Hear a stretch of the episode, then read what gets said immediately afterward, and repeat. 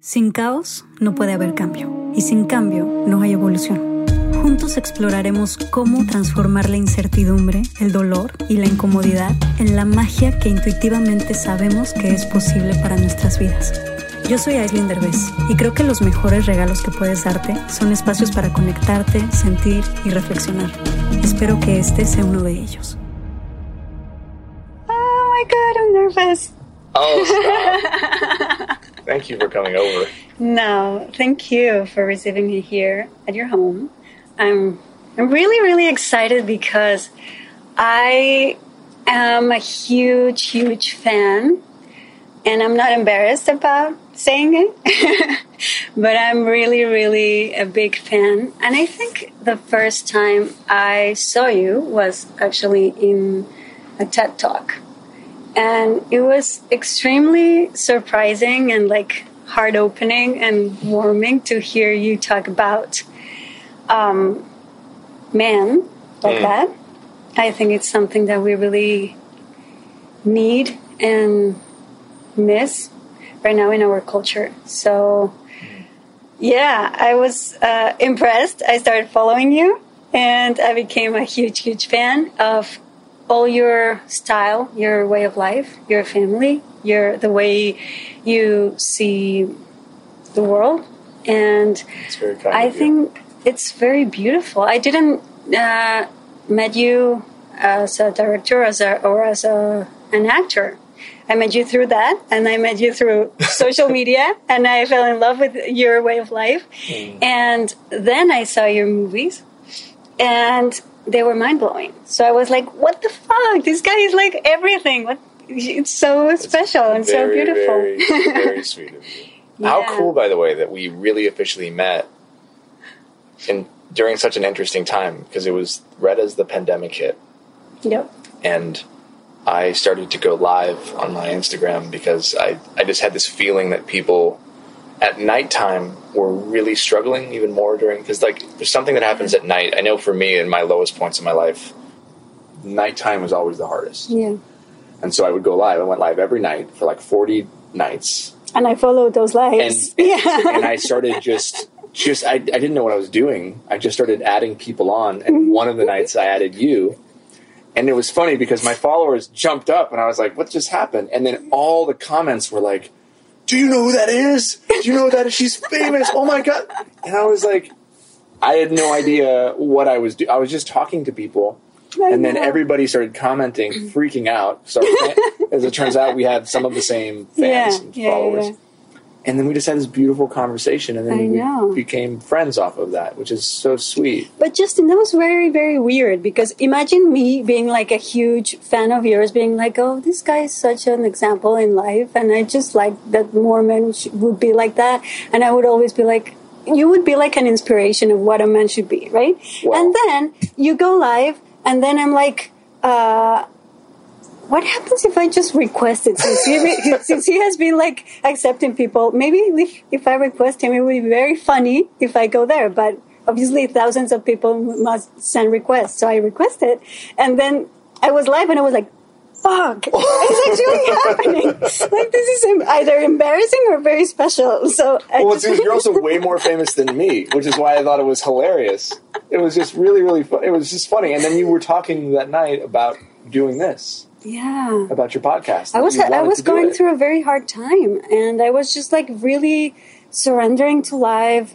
Um, my heart was kind of broken, uh, well, very broken actually, and I was just feeling like really deep surrender in life, and it was a very special moment meeting you like Yeah. that. I remember And- it like it was, I, so funny. I remember like it was yesterday because I was sitting right there. I showed you and you walked in, and it was one of those moments where you feel like there's something bigger there. Mm-hmm. Like as soon as because there's been a few times in my life where I'll like walk into a situation Yeah. and I'll know in the moment that I'm in that situation, not for that moment, but for something else. And it was one of those moments I could just feel because like your energy was so you were so calm and so kind and you were so vulnerable and open about what you were dealing with. Yeah.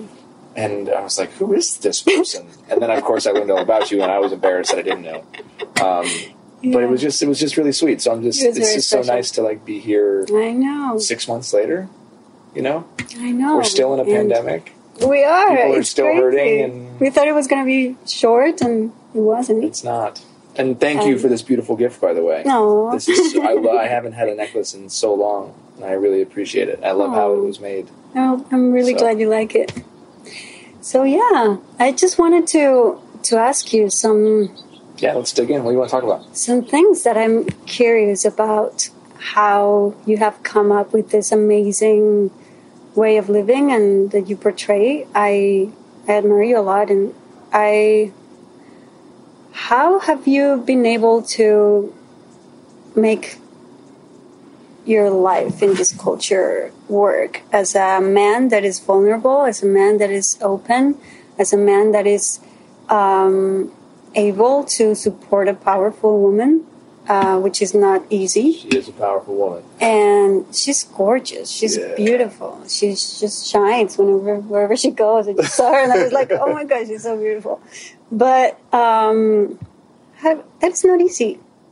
That is No. fucking difficult. It is. and very few people have it. And how do you think? Uh, what do you think that are the little keys that you found in your life to understand? Um, Mm. And this is an outcome of all those learnings. But I really want to know about those learnings. I don't First I've of all, been asked that question. yeah, Um, first of all, I thank you for thinking that I have something figured out because I don't. For look, I, it sounds it sounds cliche, but it comes back. The first thing that comes to mind is it comes back to faith, right? It mm-hmm. comes back to what do you believe in. Mm-hmm. I feel like unless you have some sort of belief, it could even be a belief in non-belief mm-hmm. you have to build your life off of a foundation. true. Anything in life, right? Um, your marriage, you need a foundation. Your acting career, you need a foundation, right? Mm-hmm. Um, your guys here that are working with you, mm-hmm. they don't understand how to operate a camera. That's their foundation. Like everybody needs a foundation, and I think the the larger macro you get mm-hmm. in scope, like life, just means it's that much bigger and more important of a foundation. So for me, it comes to belief. Okay. Why am I alive? Why am I here, here on this planet? Um, what is the purpose of life? Like, these are the big, huge questions that I think govern and guide every single thing we do. Um, you know, it's like, it's, again, it, I'm a filmmaker, right? So you think about, okay, I go make a movie, I have a script, right? That script tells me like what my boundaries are. Right? I'm sure I'm not going to follow everything perfectly in the script, but I know there's a beginning, middle, and an end. Mm-hmm. I know that the scenes have a beginning, middle, and an end. Mm-hmm. I know that there's an arc, and it's my job to figure out then how to build and create this film, this moving piece of art within these constraints. Mm-hmm. Life is the same way. If we don't know what we are doing or what we are in, then we're all just like every day is we're guessing. We're just mm-hmm. we're we don't have any rules that govern our existence. And I think that it's so important for people to think about the larger questions. And I'm not saying everybody has to have a faith, but I think that those whys, when we ask ourselves, like, well, why? Why am I in this marriage or relationship? Well, that go, you go deeper than that. You know, why? Why? What is my inspiration for what I'm doing for work or in my life? Why am I alive? What do I believe happens when I die?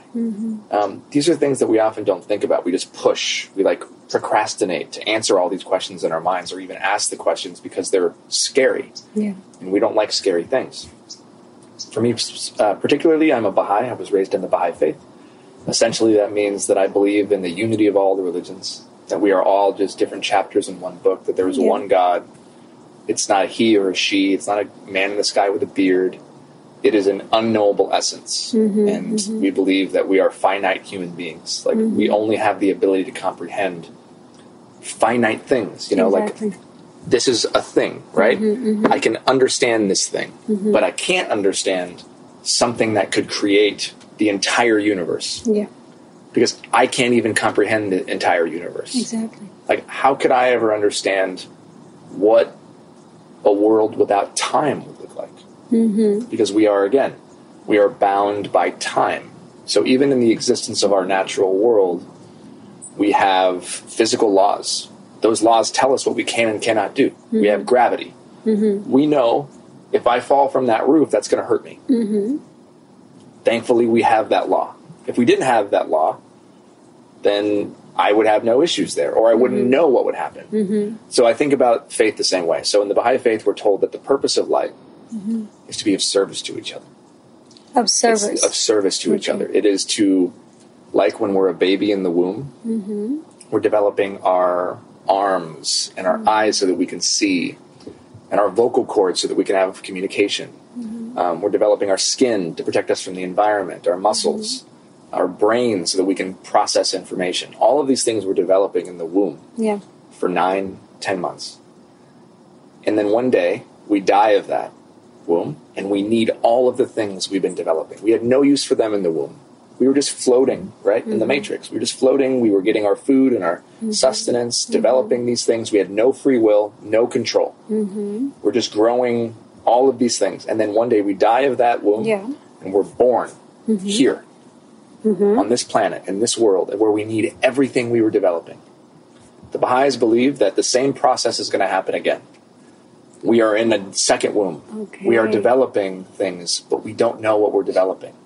We know that we don't need our bodies where we're going next. We know our bodies die here, mm-hmm. but our souls carry on. So we're developing the arms and the ears and the eyes of I our soul. Okay. So it's patience, it's kindness, it's love, mm-hmm. um, you know, it's humility, it's all of the things that every day we get we like get thrown in our face that we struggle with. Mm-hmm. Those are the arms and the legs and the eyes and the ears of where we're going next. Exactly. Call it heaven, call it whatever you want. We know that our soul goes on. So when you have that perspective of life, for me, mm-hmm. everything becomes like a spiritual gym. So when I get encountered with a test mm-hmm. of my mm-hmm. ego, I can either like act up and act like a fucking idiot. or I can think about it like, okay, this is my bench press for my soul today. Mm-hmm. Like, what do I have to learn in this moment? Mm-hmm. What is what what is the universe trying to teach me? What is God trying to teach me? Mm-hmm. What is this other person trying to teach me? Why is this person triggering me? Mm-hmm. I have to ask myself those questions. That becomes my foundation. Yeah. Once I have a foundation, I can figure out how to govern my existence because I know like what's right from wrong. I know that lying is bad. Mm-hmm. I know that in the Baha'i faith we're told that like truthfulness is the foundation of all human virtues. Therefore, the foundation of virtues is honesty. I must be honest in every situation. That's a law. That's a rule for me. I know how to operate in the world once I have that. Yeah. And it goes on and on and on and on into marriage, into relationships, into work, and you you fuck up and then you mess up and then you be like, "Oh, what can I learn from that?" So, to answer your question in the end, I'm trying. I have a set of laws that I kind of govern myself by, mm-hmm. which are mm-hmm. bigger than me, mm-hmm. which are larger than, you know, I'm very small in those laws. And then I just try to figure out how to do my best and how to follow them. You know, just like when I go do a workout in the gym, right? I might not do everything, it might not be perfect, but at least I went in there and I worked out. I love that. I really want to know more about it. That's, that's sorry. That was like a that was like a ten minute answer. No, no, no. I love it. And the audience is like, no, not at all. I really want to learn more about that because I think that I actually believe absolutely everything that you already said by intuition and by the things that I've been discovering through my experiences in life. Mm. And it's very beautiful to see that actually, like, you're I mean, you're in this uh, knowledge that actually explains a little bit better all these things that I think I believe in. So, so people it's have it's it's we're here. All of us are. We all have such similar beliefs, mm-hmm. but we separate our beliefs because of these walls we put up around mm-hmm. like naming them. Mm-hmm. It's like we can't let the names um, veil what like our connection, right? Yeah. So it's like okay, it's one person believes this is who their God is. One person believes this is who their God is. But does that mean they don't agree? Or does that mean that we're calling it different things? Yeah. You know, does that mean we shouldn't love each other? Does that mean we shouldn't get along with each other? Does that mean I shouldn't be mm-hmm. able to hear what you believe in or what you have to say just because I call it something else? Mm-hmm. These are the fake walls that we put up all over the world. Yeah. So we just got to tear them down. That's amazing. And tell me something because I think 2020 has been really, really challenging for most humans. I think has been a really crazy year, not ev- not only because of the pandemic and everything that happened, but also because it really completely um, moved everything inside us and really showed us what is what it's not working Yeah. and showed us a lot of things that we were stuck in and Yeah. that we were just trying to like put under the carpet and now it is like exploding in front of our faces Exactly. and i would like to know because anyone that sees your instagram or anyone that sees your social media life or your or things about what your life is they just think that it's perfect that you that you have the dream life that everybody wants kind of and I guess it's not like that. And I would like to know a little bit deeper because also this podcast is for that because a lot of people used to think that I had this perfect life with this perfect family and this perfect uh, everything that I have everything in my life. And this podcast was a little bit like this, like opening the Pandora box and being like, not at all. Yeah. This, there's a lot of so issues important. and things. It's and so important to do that. yeah. So I love doing that. I think people really appreciated it. So I want to ask you too. Yeah. Like, what do you think that has been like the most challenging, Challenging. moments? Well, what's funny is I, I just I hope that I hope that my my social media also shows the real parts of it. It's No, not. I really try to not show the highlight reels of my life, like only the good. It does. But you're so conscious about everything that it's like, wow, even if he has problems, he knows how to solve it. And But- he's there, but- you know? and, and, and so and so the truth is, all of us, every human being on this planet, struggles with something, multiple Yeah. things. Life, in many ways, is about making peace with suffering. Mm-hmm. Like nobody promised us happiness. yeah. Like nobody, I don't believe like God didn't say like, "Hey, we're gonna I'm gonna give you this life, and I'm gonna give you all the barriers and the difficult things that are gonna be your tests, and then he and then say like, but I want you to be happy only." No, that's not what it is. It's like that's like me building my gym and not putting any weights in it, mm-hmm. and just saying like, "Yeah, go work out." With what? Like, there's no weights in it. Mm-hmm. You have you need resistance to grow Yeah. right? So so for me i mean it's been so much. You know one of the things i struggle the most with and i've talked about this is the illusion of balance mm-hmm. It's like this illusion. Like people Yeah. write books about how you can have balance or how you can Yeah. do this and do that and do this and have time for everything and have time for your kids. It's all bullshit. It's all bullshit. I get asked that question so it's like oh you can have balance. You can because you can't be a great father, a great husband, um, a great friend, a great son, a great brother, a great boss, a great, you know, I'm just speaking for myself, a great filmmaker, a great actor, a great, like you can't be great at everything without dropping balls here and there. It's impossible. Yeah. Unless you want to have a very simple, quiet life, which there's nothing wrong with that. You can mm-hmm. go work your nine to five job mm-hmm. and you can be great at your job and then you come home and you can be great with your wife and your kids. However, what about being a great human and having a relationship with God? What about making sure you say your prayers all the time and you're meditating and you're doing all the things that your soul wants you to do? Mm-hmm. I've- All of us have dreams. We have we have dreams beyond what we are currently living in Yeah. right? You, to most of your audience, have everything you would ever need.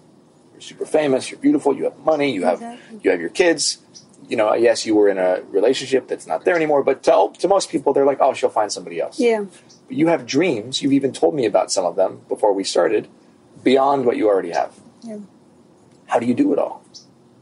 I'm going crazy. We can't a little bit. because we can't. Yeah. So life then becomes about what we prioritize, Mm-hmm. right?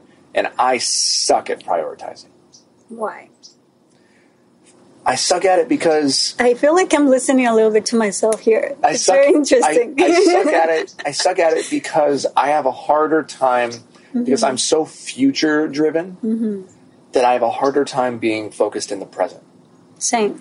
And the most important thing is the present. It's not the future. Now, of course, folks like us, like we, because of maybe how our brains are wired, we we tend to maybe uh, take more risks or be successful because we can see where things are going. Yeah. But I would rather be less successful as an entrepreneur or as a public figure, and be more successful as a father and a parent and a husband Yeah. and uh, and and that requires my presence, right? It's the idea of like the greatest gift is my presence, like the greatest present is my presence, and I've really been struggling with that. There's a few things. One is you have your phone, you have your social media, which of course you know is part of work, right? If you didn't Yeah. have all of your followers, you wouldn't have anybody to send this podcast to. It's part of the office. You have your beautiful business, right? Mm-hmm. Use social media for that.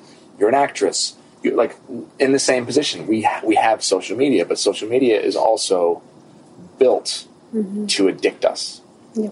It's built. It's a dopamine trigger response that that gets us like curious. It's random reward theory. We don't know what we're going to get when we scroll. We scroll. We like. We get validation when somebody likes our post. All of these things happen, mm-hmm. and it's just screwing with our brains. Yeah.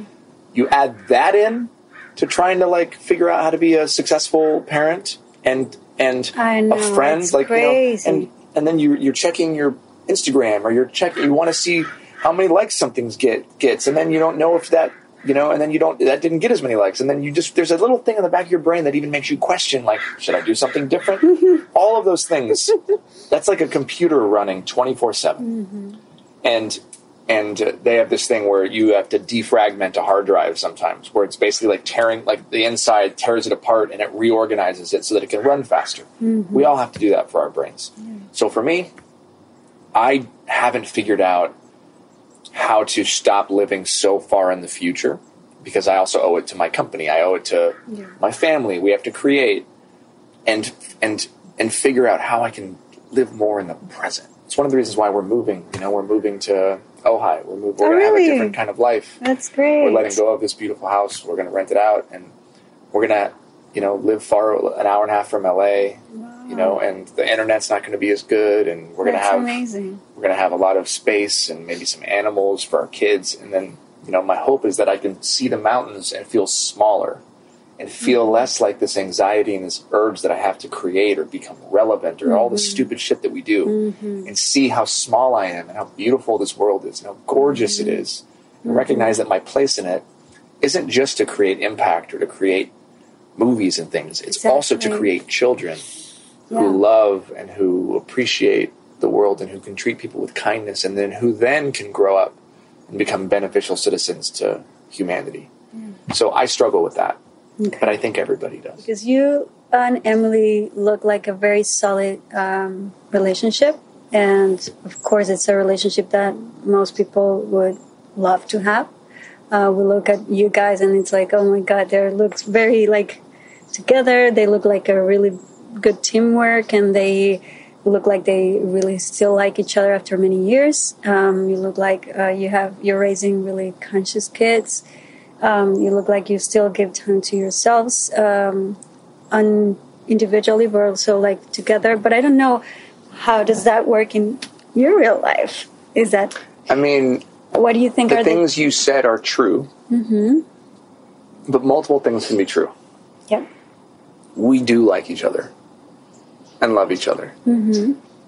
but it comes from work. Yeah. Like it require like relationships require so much work. We've been raised so many of us have been raised with this false idea that you're supposed to be happy all the time. Yeah. That relationships are just about like being happy. Like we hear all the time like oh well if you're not happy then leave. Yeah. That's stupid. Mm-hmm. If you're being emotionally abused or abused and like, you know, you're in danger or you're you're you're with someone who's a, you know, a manipulating blah blah blah, leave. exactly But you don't leave because you're not happy.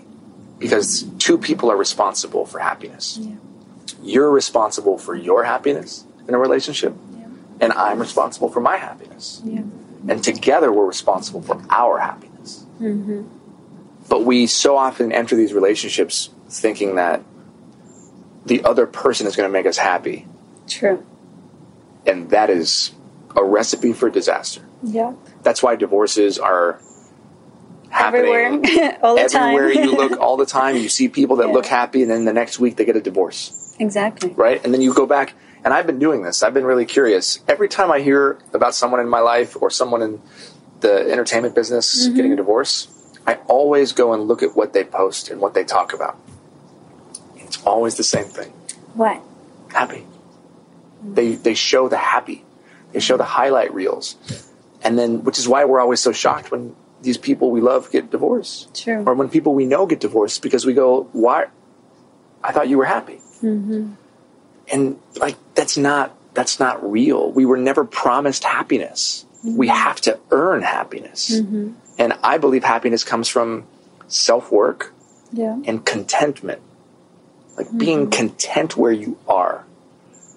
And that's a really hard thing in a relationship because that means you have to accept somebody for who they are, And where they are. and stop looking for this like never-ending goal that is somewhere that someone else the other person is going to give at some time i think that a lot of us also fall in love with the, the um, about what the other person could become in the future Yeah, we fall in love with people's potential. exactly that's, again, like that's a recipe for disaster. Or also when it happens like a situation like yours, that both people are very powerful, both people are very like um, have a very strong individual uh, relationship, and like uh, uh, they work and they are have a lot in, um, of things going on. Sometimes. That doesn't work. I think that Triggers it should exactly. I think that it should work. But for example, how do you think there's a lot of men that have a lot of trouble with uh, strong women, With powerful women. powerful women? How do you think that you manage that? That is a whole other conversation. So, men, I love men. I love the complexity of men. but so much of, so, and this is, again, I'm, gonna, I'm going to intentionally generalize, mm-hmm, all right? Mm-hmm. But so much of the male ego is built culturally and societally around the ability to control a woman exactly. Yes. and and that means that's why the male ego is so fragile and delicate mm-hmm. because if you're if your worth as a man is built around whether or not you're more powerful or you can control a woman well then naturally you're not going to be able to be with a powerful woman Exactly. because a powerful woman is going to make you feel emasculated. That's not a thing. I don't believe that a woman can make a man feel emasculated. I believe Yeah. that each of us men are in control of our masculinity. Yeah. Just like I need to be in control of my happiness. I can't lean on you to fill me, yeah. right? Because what if you choose? What if what if you need to feel yourself that day? Mm-hmm. And I'm like, but it, but you need to make me happy, and you're like, no, I got to make myself happy. Does that mean I'm just not going to be happy? for for so long, and I know this is like this in um, in the uh, you know in the Latino culture. I know there's this element of machismo, right? A lot. Yeah. And so much of that is about power. Yeah. It's about this power dynamic that men have with women, and and that's also an imbalance between the masculine and the feminine. It's it's like it's like we have this idea that feminine means weak. Yeah. I would argue if you look at feminine as it exists in the world, it's the antithesis of weak. It's actually strong, it's powerful, it's malleable, mm-hmm. right? Mm-hmm. It's flexible. If you put a oak tree and a palm tree together and you put them both in a storm, a tornado with 200 mile an hour winds, right? You would think, you look at the palm tree and you think it was feminine, you look at the, the oak tree because it's mm-hmm. strong and mm-hmm. think it was masculine. Mm-hmm. Guess which one's still standing after the tornado or the hurricane? The palm tree. Why? Because the oak tree bent or the root the roots came up. Exactly. But the palm tree flows It's more flexible. with it, right? Bruce Lee said we have to be like water, right? Um, so I, I think that um, men get insecure mm-hmm. by strong women. Yeah. Um, I think men, if a woman has her own existence or her own ideas of something, and she's not available to fulfill her man's desires all the time, I think a man feels like he needs something different because that's what we've been taught. And it's also not our fault. Mm-hmm. Men have been taught by fathers and uncles and what we see on TV and in media for generations and generations and generations. And, uh, and unfortunately, women have also been taught the same thing. Yep. That's why so many women, I think, feel like they need to grow up to be just of service to their men. Whereas, what if the men also felt like they needed to grow up to be of service to their women? Right? That We had a shift of perspective and, and like wanted a strong, powerful woman. I think, I personally find it exhilarating and sexy and, um, and exciting to have a wife who knows her power, right? Um, and doesn't abuse it, and knows where, knows what her lines are, knows what's okay and what's not. I love it when I fall into my like more traditionally masculine body and and emotional response to something, and she's like, "No," she's like, "No, that's not okay." Mm-hmm. And I'm like, what do you mean it's not okay? And we get into a little argument, and then mm-hmm. she just challenges me, and I'm like, oh shit, you're right, that's not okay. I find that so sexy. And I honestly think a lot of men would if they allowed themselves Yeah. the chance to. We don't like being called on our bullshit. Men don't like being told we're wrong. We don't even like asking for directions. right? Yeah. Think about how many miles and minutes we would save every year if we just asked for directions or if we were like confident not knowing. Mm-hmm. That's the premise of a lot of the work I'm doing with masculinity is just like having truthful, honest conversations about the shit that's not serving us anymore. It's not mm-hmm. working. Mm-hmm. We have to change it. Right? Why can't our presidents all over the world say, I don't know? Let's find out together. What would happen if like we had leaders in the world that reached out and asked for help? Mm-hmm. Reached out to other countries or asked for solutions. Like Yeah.